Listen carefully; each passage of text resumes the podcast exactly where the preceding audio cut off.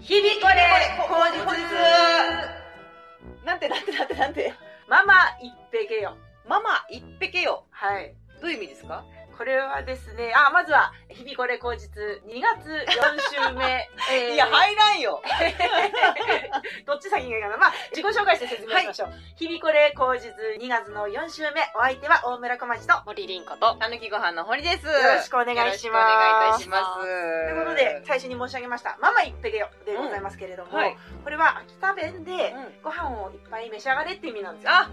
まんまね。はい。おまんまですね。はいママ一平系よ。でけよ、うんママ行ってくどご飯食べますよっていうような言葉があるんですが先日、うん秋田県の地産地消を戦う名物超人ネイガーっていうヒーローがいるんですけども、はい。そのヒーローがですね、まあ、設定上も実際も中の人は農家の男性ってことになってて顔は出してないんですけれども、農家の男性が実際にあのヒーローの格好のまんま稲刈りしたり脱穀したりっていう動画を結構定期的に上げててほうほうネイガーが作ったお米のことをネイガー米ということ いいで、ですね。うんご当地納税の返礼品の一部になったりしてるんですよね。おー。ふるさと納税でネイガー米。うんで、ネイガーがですね、関わっている芸能人さんにネイガー米をプレゼントしてるそうなんですよ。ほう。ネイガーの主題歌を歌ってる水木一郎大先生に届いたりとかしてて、えー水木一郎大先生がありがとうっていうツイッターをやったりしてるんですけども、なんと、ネイガーがうん。私みたいなものにまでうんネイガー米を送ってくださったんですよ。えー、直接直接。制作側の方の人とは面識はあったんですよ。へー大昔ネイガーは出ないけど、ネイガーの戦う敵の怪人さんたちだけが出てくるネット番組があって、うんうんうんそれには参加させてもらったことが一回あって、あーそれで知ってたんですけれども、ほうほで、その方が Facebook で繋がってるんですけれども、ネイガー米送りますので住所教えてくださいって連絡が来て、う。私勝手にね、もうご縁起的なものかなと思ってうんうん、 1号とかはいはい何はい十グラムぐらいのちょこんとしたものを想定してたら、うん届いたのが2キロだった。 米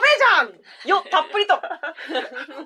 あうわあと思って、びっくりしちゃったんですよね。ご飯いっぱい食べて風邪をひかないでこれからも活動を応援しておりますみたいなお言葉をいただいあらてまですね。あ、優しい。ここで問題が発生したんです。問題です。私の家に炊飯器がないん です。うわあどうしよう鍋で炊いたりして食ってはいたんですけれども、せっかくのネイガー米をね、やっぱ失敗したくなくて、うん美味しく食べたいので、うん。炊飯器募集します。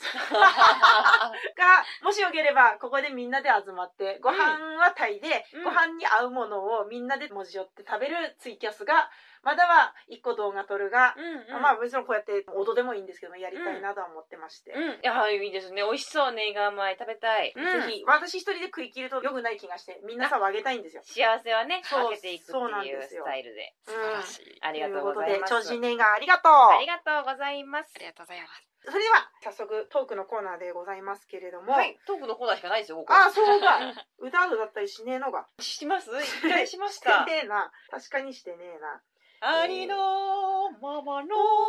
堀さんも歌上手だし、りんこちゃんも一回聞いてみてえし、カラオケ歌ったら引っかかるか。なんかいい方法ないでしょうか。大丈夫じゃないですまか。あ、いつかやりましょう。うん。えっ、とですね、好きなほにゃほにゃを語ろうのコーナーというこ好ときなで、ほにゃほにゃ。マイブームを語ろうずいぶん前にやったんですけれども、うん。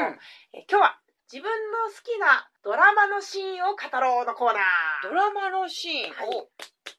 今は忙しくて見れなくても、幼少時代から現在までの間、ワンクールぐらいはハマってみたドラマがあったかもしれない。うん、あると思うんですよ。うんだからそのドラマのこのシーンが好きだっていうのをただ語っておおって思うっていうコーナーですうね。ーん。じゃあ私からはい。好きなドラマいっぱいあるんですけれども最近のどうしても見れてないんですが「空から降る一億の星」っていうドラマがありましあたったな木村拓哉さん明石家さんまさん深津絵里さんぁうん。最近見ましたね、その組み合わせね。あそうだ年始にね。柴咲コウさんも出てたかなおお。確か刑事のお兄ちゃんのさんまさんがいる、うん妹に深津絵里さんがいるうん。近所にレストランができてそこのコックさんで木村拓哉さんがいるみたいな話なんですけども、うんいろいろと殺人次元がおぎれちゃうんですよね、うんサスペンス的なドラマなんですけれども、ネタバレの話になっちゃって申し訳ないんですけども、うん深津絵里さんは引き取られて明石家さんまさんの妹としてずっと暮らしてたんですようん。本当の実の兄は木村拓哉さんだったあでもそれを知らないまんま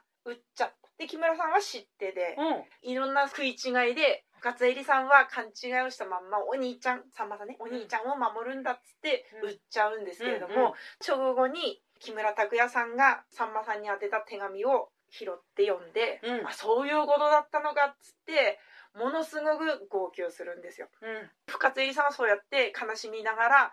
空を見上げて手をこう振るんですよねこう、うん木村拓哉さん亡くなった体の上で戻ってこいみたいなことなんだろうななんかしてしまったなっていうようなあの悲しみだあの手の振り方が未だに残ってます。へえあのシンーンがすごいなと思う。だから、深津絵里さんってどのドラマでもいろんな人になってるじゃないですか。違う人に見える。それがすごいなって思うのと、空から降る一億の星の深津絵里さんもすごく好きです、なるほど踊るの深津さんも好きですけど。でもそれ年末にやってませんでしたやってたのああ、それは気づかなかったな。再放送なのかしっかり見たわけじゃないですけどその4人見たやけどしてませんやけどしてる。おおそれだ。見たそのシーンまでは見れなかったけど、うんなんか面白そうだなと思いましたあれ、いいですね。へえだから最近見たんだ空から降る一億の星をおすすめいたします。ありがとうございますありがとうございますじゃあ、りんごちゃん。はい。おすすめというわけではないんですが、うん小さい頃、家で常盤貴子さんとうんうん木村拓哉さんが主演のビュー「ティビフュールテでィフルライフ」あライブうんあれを見てたんですね足の不自由な女性を常盤貴子さんうがやっんて、美容師の役を木村拓哉さんがやうっんて、紆余曲折のある恋愛ドラマなんですけれどうんうんもで最後うん常盤貴子さんの役の人が亡くなる直前にですね、病院に運ばれて人工呼吸器をつきながらうん木村拓哉さんの修二っていう役なんですけれども修二には生きてほしい息も絶え絶えに言うシーンがあるんですけど、うんそこで喋ると人工呼吸器のマスクの部分が息で曇るんですよ。あそれを見て人工呼吸器って苦しそうだなって思った記憶があ ります。すーあー。ごい印象に残ってます。竹内まりや違うかなあー覚えて目ないとです目ね。が合ってじゃのやつじゃない違うかああー覚えてないですね。覚えてないですうんねうん分かったはい。ビューティフルデイズ。キムタクばっかりだ本当だ。キムタクで行かなきゃどちらでも。おすすめ、うん、シーンっていうのはすごい難しくてはい。お話として最近見たので面白かったのは凪のおいとまあら、知らないよ。凪ちゃんっていう子がいて失恋して地方にどっか一人暮らしポンってしに行ってそこでなんかまた恋愛始めるみたいなやつなんですけど、うんそれはもう中村智也さんが最高だったんですうんそれはおすすめお話おすすめあとスーパーサラリーマンさえないさんあら、知らない。コミカルなやつそれも警官の中村智也が最高なんです 最高。とにかく最高面白い凪のおいとまの方はいい感じのダメな男で面白い、スーパーサラリーマン最内の方はコミカルでいいうんなんかもういろんな中村智也がいいっていうのは置いといてはい。好きだっていうの は置いと置いといていや、中村智也チェックですね。で、一番印象に残ってるシーンは忘れられないのは恐怖なんですけど「クイズ」っていうドラマあったの知ってますあ、全部知らねえや。すっごい昔小学生ぐらいだった気がする小学生中学生ぐらいだったと思うんですけど多分財前直美さんがやってるドラマでそれこそ連続殺人みたいなことが起こったりとかミステリーなんですよ怖い話どういうくだりか覚えてない怖すぎて全部それも一気に見たから覚えてないんですけど一番印象に残ってるのが自分の子供が殺されたっていうお母さんの元に荷物が届いたんですよ霧の箱で開けてみた舌が1枚入ってる猫の舌なんですけどえこれ子供の舌だよって言ってるっていう、うわーっていうところがもう一生忘れられないです。怖い。解決しますから。でもああ、よかったは。これはもう衝撃ですもん。衝撃シーンでしたね。一生忘れられないと思うな。も今うだ2回目見れないです。きっと今だばも放送でいねえだろうからな。あ、そうか。と。いい話がおすすめできない自分の感性に今恐怖を感じていますあけどど。ちらかというとおすすめよりは覚えてるシーンを発表のしようの子だだらよかった大丈夫ですよまあ、あと、佐生太鼓も。佐生太鼓は知ってまあラブミーケチってないです。違うラララ音楽かな。ララララあ違うわそういう感じの洋楽のやつだった。バラ、バーっていうやつ知りますバラボワは知らない あ知らないかこれはシシクラに教えてもらったんですけうんど「佐生太鼓最後の事件」っていう殺人と刑事みたいなんですけどあの人誰だっけ佐野佐野元春佐野白。四郎佐野四郎さんがおばあさんに変装してエレベーターで馬のついた杖を持って、うん殺人鬼なんですけど、うんターゲットの人に「バラお好きですよね」バーンっていうシーンがあるんですよバーンまあまあそういう感じなんですけど、そこはあの面白いんで見てくださバいーンおすすめバラお好きですよねっていうやつたぬきご飯の中で流行ってたんですけどバラお好きですよね一時ブーム 一時大ブームでへーそうなんだ怖いシーン覚えてるかもそうかうん、スクヤバンデカやってたじゃないですかフジテレビでうん、あれに多分対抗したんでしょうね日テレでセーラー服反逆同盟っていうのがあったんです けど知ってる知やらない、ばいか白いセーラー服着た人が悪い大人をやっつける話なんですがうんなかなかこっちの方が笑いどころが多くてですね、えー笑いどころっていうのはツッコミどころ的なことなんですけど、いつか機会があればセーラー服反逆同盟見てほしいですあ見ます見ます中山美穂がバラ加えてんですよバラだバラで思い出した今セーラー服反逆止めねありがとうございます、はい、これはいいですね。よくやった日テレみたいな感じ。ということで、はいただひたすら覚えてるシーンを発表のコーナーでした。ありがとうございましたありがとうございましたじゃあ、堀さん。はいこの間ネタで揉めたんですよ揉めたはい揉めたっていうか、まあ、冷戦冷静ぐらいのああ、そうでしたか。揉め方なんですけど、うんそんなにヒートアップはしてないんですけうど、んすっごい前に作ったネタがあって、うんそれをもう一回やろう中身を思い出しつつやってったんですけど一個ここで揉めたっていうのがあって、うん次元爆弾ありますよねうんで赤の線と青の線がありますみたいな今日のラッキーカラーは赤だ赤切ろうで次元爆弾止まらないバーンって爆発するなんでラッキーな方を切るんだって怒るのなんですけど、それはどうなんだろうっていうことを言われたんですだってラッキーカラー赤だったらどっち切りますって言ったら赤ってみんな言うよって言われたんですようんうんどっちっすかああこれどっちそうか。今の話、ラッキーカラーってオチではないんですけども、どっちを選ぶかを選ぶ時のうんその理由が、自分が男の人うんが好きな女の子の人の好きな色が青だから青っつって止まるっていうのがあるから、うただ湧いてくる方の色を切るんだ着るんだろうかなっては思いますねなるほどなだから赤赤を選ぶりんこちゃんどっち自分だったらラッキーから赤って思ったら赤を切ると思いますはあそうなんだでもラッキーを切ってることにならないそれは今聞いて確 かに確かに私も思ったドキリとしました確かにはいあ選ぶ選択肢がそういうことかう選ぶ中で赤を選んだってことですね、うんそれを残す残さないは衝動で言ってるってことだんどっちにしますかの選び方が、が赤なんだうラッキーとん、思かっな揉めたんですてね揉めたんですよ冷 い戦やでもなんでラッキーな方を切るんですかねラッキーな方を切るのがおかしいっていう正論を私が後から言うので別にそれはそれでネタとして合ってんじゃないですかねみたいな飲み込んでるようで 全然飲み込んでる でもよかった2人が確かにと思ってくれたらうんうなんうんよかったです一理あると思うああよかったです、うんうん今後言っていこうと思います やっぱり意見は変えない我が強い 申し訳ない救われました解決はいうん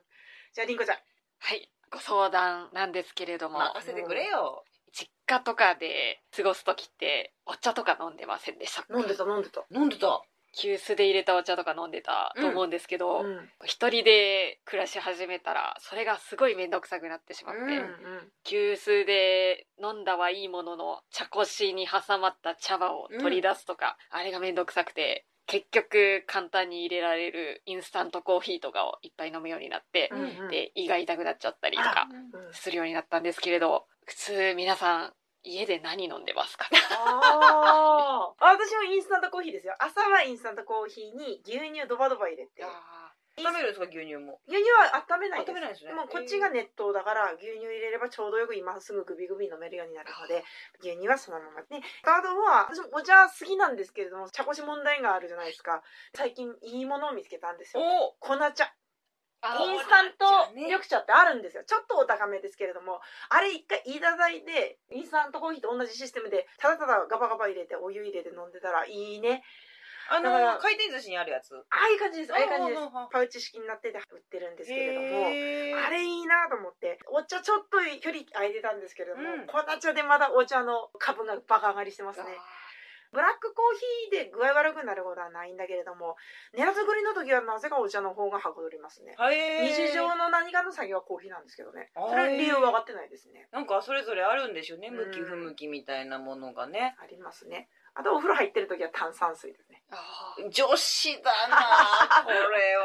はも女子です。お風呂に浸かる時点でまず女子力高い気がするしさすがですそこでさらに炭酸水を炭飲酸む水ってですね。ただこの間 R1 の1回戦があったんですけれども、その R1 の1回戦私 A グループの十何番目だったんですよ。本当に頭の方だったんですよ。うんだから帰ればもう仕切りだしあれやろうこれやろうって考えてたんですけれども、結果まずのって何もできないですねあれで本当にできなくってもうやろうと思ってたのの7割できなくって、うんもういいや風呂入ろうと思って風呂入って勤務先のクリスマスプレゼントで当たった赤ワインをラッパ飲みしてました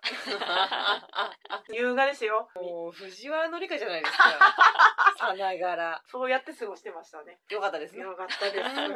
私お家では2リットルペットボトルの水うん今もラッパ飲みされてますよはいラッパ飲みでやって ますこれ怒られたんですよなぜ飲みきらないと菌が繁殖するかなるらほどやめた方がいいよって配信をしている時に怒られたんでやめてたんですけど一時期うんでもやっぱり楽だしうんコップ出すのめんどくさいなコップを部屋まで持ってくのめんどくさいなと思って、うん大体2リットルペットの水であったかいものが飲みたい時はホットコーヒーか冬場なので梅干し湯ああいいな、はいやったちびっこの時やったちびっこの時です私大人になってから知っそうなのがて着付けのバーのマスターが「この間風邪ひいてたんですよまだちょっと喉残ってんですよね」みたいなこと言ったら作ってくれてへ梅ー干し本当に梅干し入れてお湯かけてほぐすのみでやったやった喉にもいい体に塩分も取れ殺菌効果があるんだろうっていう話でそれがいいってなって最近それにね蜂蜜を加え始めました私なんと喉と体のことばっかり気にしてるめっちゃいいよかったあで簡単だしお湯沸かすだけだしはい種だけ最後残るけどあーうんうんそれさえ捨ててくれればでもティーパックと違って別に濡れ度は少ないから、ね、そう飲ん飲んででししままっっててでそのコップを持ったままゴミ箱のとこに行けばパッていけるから捨てれるから全然いいどんな梅な干んしだってふわふわしたあのシワシワのバージョンの硬いやつはちょっと無理よあーうん、箸でほぐせない からね、蜂蜜の蜂蜜であれシソのシソであれうんなんだってあー一緒にそうなんだ入ってしそ入れるとふわってなるからねあーでそこにさらにね鰹節入れたらまた美味しいんですよ美味しそういやいいなこれがねたまんないです冬場はこれに限るありがとうござい ますなんだったら水筒に入れて持ってったりするもん そうなのあーそのレベル水筒に入れる時は量多いから梅干し2個入れちゃあーいいですね、うん声優さんがう、うん龍角散の丸いのど飴をお湯に入れてのど飴湯っていうの飲んでるっていうの聞いたことありますけどね良さそう良さそう龍角さんってすっごい牧師の匂いしませんしますするよね、はい牧師の匂いするんだよなだからあの匂いずっと嗅いでてもいいならうんうんそれもいいかもしれないですね、うん解決しそうはいありがとうございます、うんよかった試してみてください美味しい んで梅干しの話出たら今日一の笑顔出て ます、よかった美味しそうだなと試してみたいです、うん試してみてくださいじゃあ次第2回前回に引き続き、はい堀さんに叱られたいのコーナーあ来ましたね本来は視聴者さんに募集したいことなんですけども、うんプレオープンということで、うんえー我々メンバーで叱ってもらいたいことを発表して実際に叱ってもらおうというコーナーでございます、はい、はい今日は私が叱ってもらいたい人なんですけれども、うん大人のお誕生日会の話を時々してるんですけれどもその素敵な大人が映画の DVD をくださるんですよそうなんあでするんでねすよねムビチ系がめっちゃいいっていう話してまししてたねました、うんムービーチ系は映画館でひたすら見て感動して帰ってくるって話だったんですが、うこんの DVD も私に向けてきっとおすすめだと思ってくださるやつを選んでくださったんだろうけれども、DVD を家で見るがどうしてもできないんですよ。できないなパッぜ、ケージを上げて長さ入れて、うんスタートボタンを押すところはもう気持ちが向かないんですよね。うんうん2時間この時間をどうすればいいのかとか楽しく見れるんだけどって思うんでしょうね人の家に持ってって人の家で見るんだば見れるんですけども、うん映画館も見るしかない環境だから見れいやそれは楽しかったんですよせっかくいただいた DVD なのに見れてないやつがあと3本あるんですよねあらめっちゃあるじゃないあれ面白かったですって一言言えないのがなかなか悔しくていただき物の DVD を見れない私を叱ってもらいたいですいやもう人の行為を無にしてますよねこの2時間映画に費やさなきゃいけないってなった時にじゃあ映画見ない場合その2時間何してるんですかって話ですよね確かに何もしてないんじゃないんですかしてないか何なもしてないですよねそうネゴの動画見てるだけかもしれないじゃあ映画見た方がいいんじゃないですかっていうこと それをしないんだったらもう捨てちまえ 申し訳ありませんでしたそうだな2時間ぐらい取れるよな応募いやでも 分かる分かるんですよ私もそう全くそれと同じで映画2時間家で見れないいろいろ気になるあれもしたいこれもしたくなわいかるわか結局何もしないんですけど、うん今日はじゃあ見ないでおこうって思って部屋帰ってきたらずーっとなんかインスタの紙のやつとか見てるとか、うんうんそんな時間を過ごすんだったら見たらよかったのにって思うんですけどね、うんうんなかなか難しいもんですよね。ね DVD を見れる人がすごい羨ましいですねねだからアマゾンプライムとか見れるのはすごいよねりんごちゃん。ああーでも映画はあんま見てないですねあアニメとか単発の30分ぐらいで終わるやつそうですね、うん例えば「あたしんち」を私んちねあずーっと見てるんですけどもっと短いんだっけか。 1話20分ちょうど20分でうん20分間エアロバイクをこぎながらあ見えるっていうそのうだがちょうどだね。はい しっかりしてるわ。エアロバイク買うのどうですか。そうなんですー見アなイがらテム増やしてただ黙ってるのに罪悪感を持たないためにはそうそうそう。我々やはってる運ぞ動と。をしてるぞ、うん気が紛れでより運動ができますから、そうね、そうそうそうそう。またあの風呂で見れる DVD プレイヤーが欲しいかもしれない風呂お風呂お風呂好きお風呂使いながら DVD 見れるやつがワイン飲んで。ワイン飲んでラッパ飲み ワインはでもアドにも酒にも一回ですよそうですね。ありますけどね、きっと。お風呂にテレビついてるお風呂すらあるぐらいありますよね。ね、うん裕福な人の家はね余ってる人いるんじゃないですか、むしろ。そうですね、うん余ってる防水ポータブル DVD プレイヤー募 集送ってください。こちらまで送ってください。お願いします松竹芸の堀優子宛てにお願いします あれ、アミパークはアミパーグはいずれみんな円満退社になっていきますえ今ちょっとまだお名前借りで R1 まで出るんですけれどおもう私もいずれフリーになるのでそうなんですそうねなんえ、ですよ近い将来ってことですかまあもうここ数週間の数週間うんもう言っている。もう全然言ってますね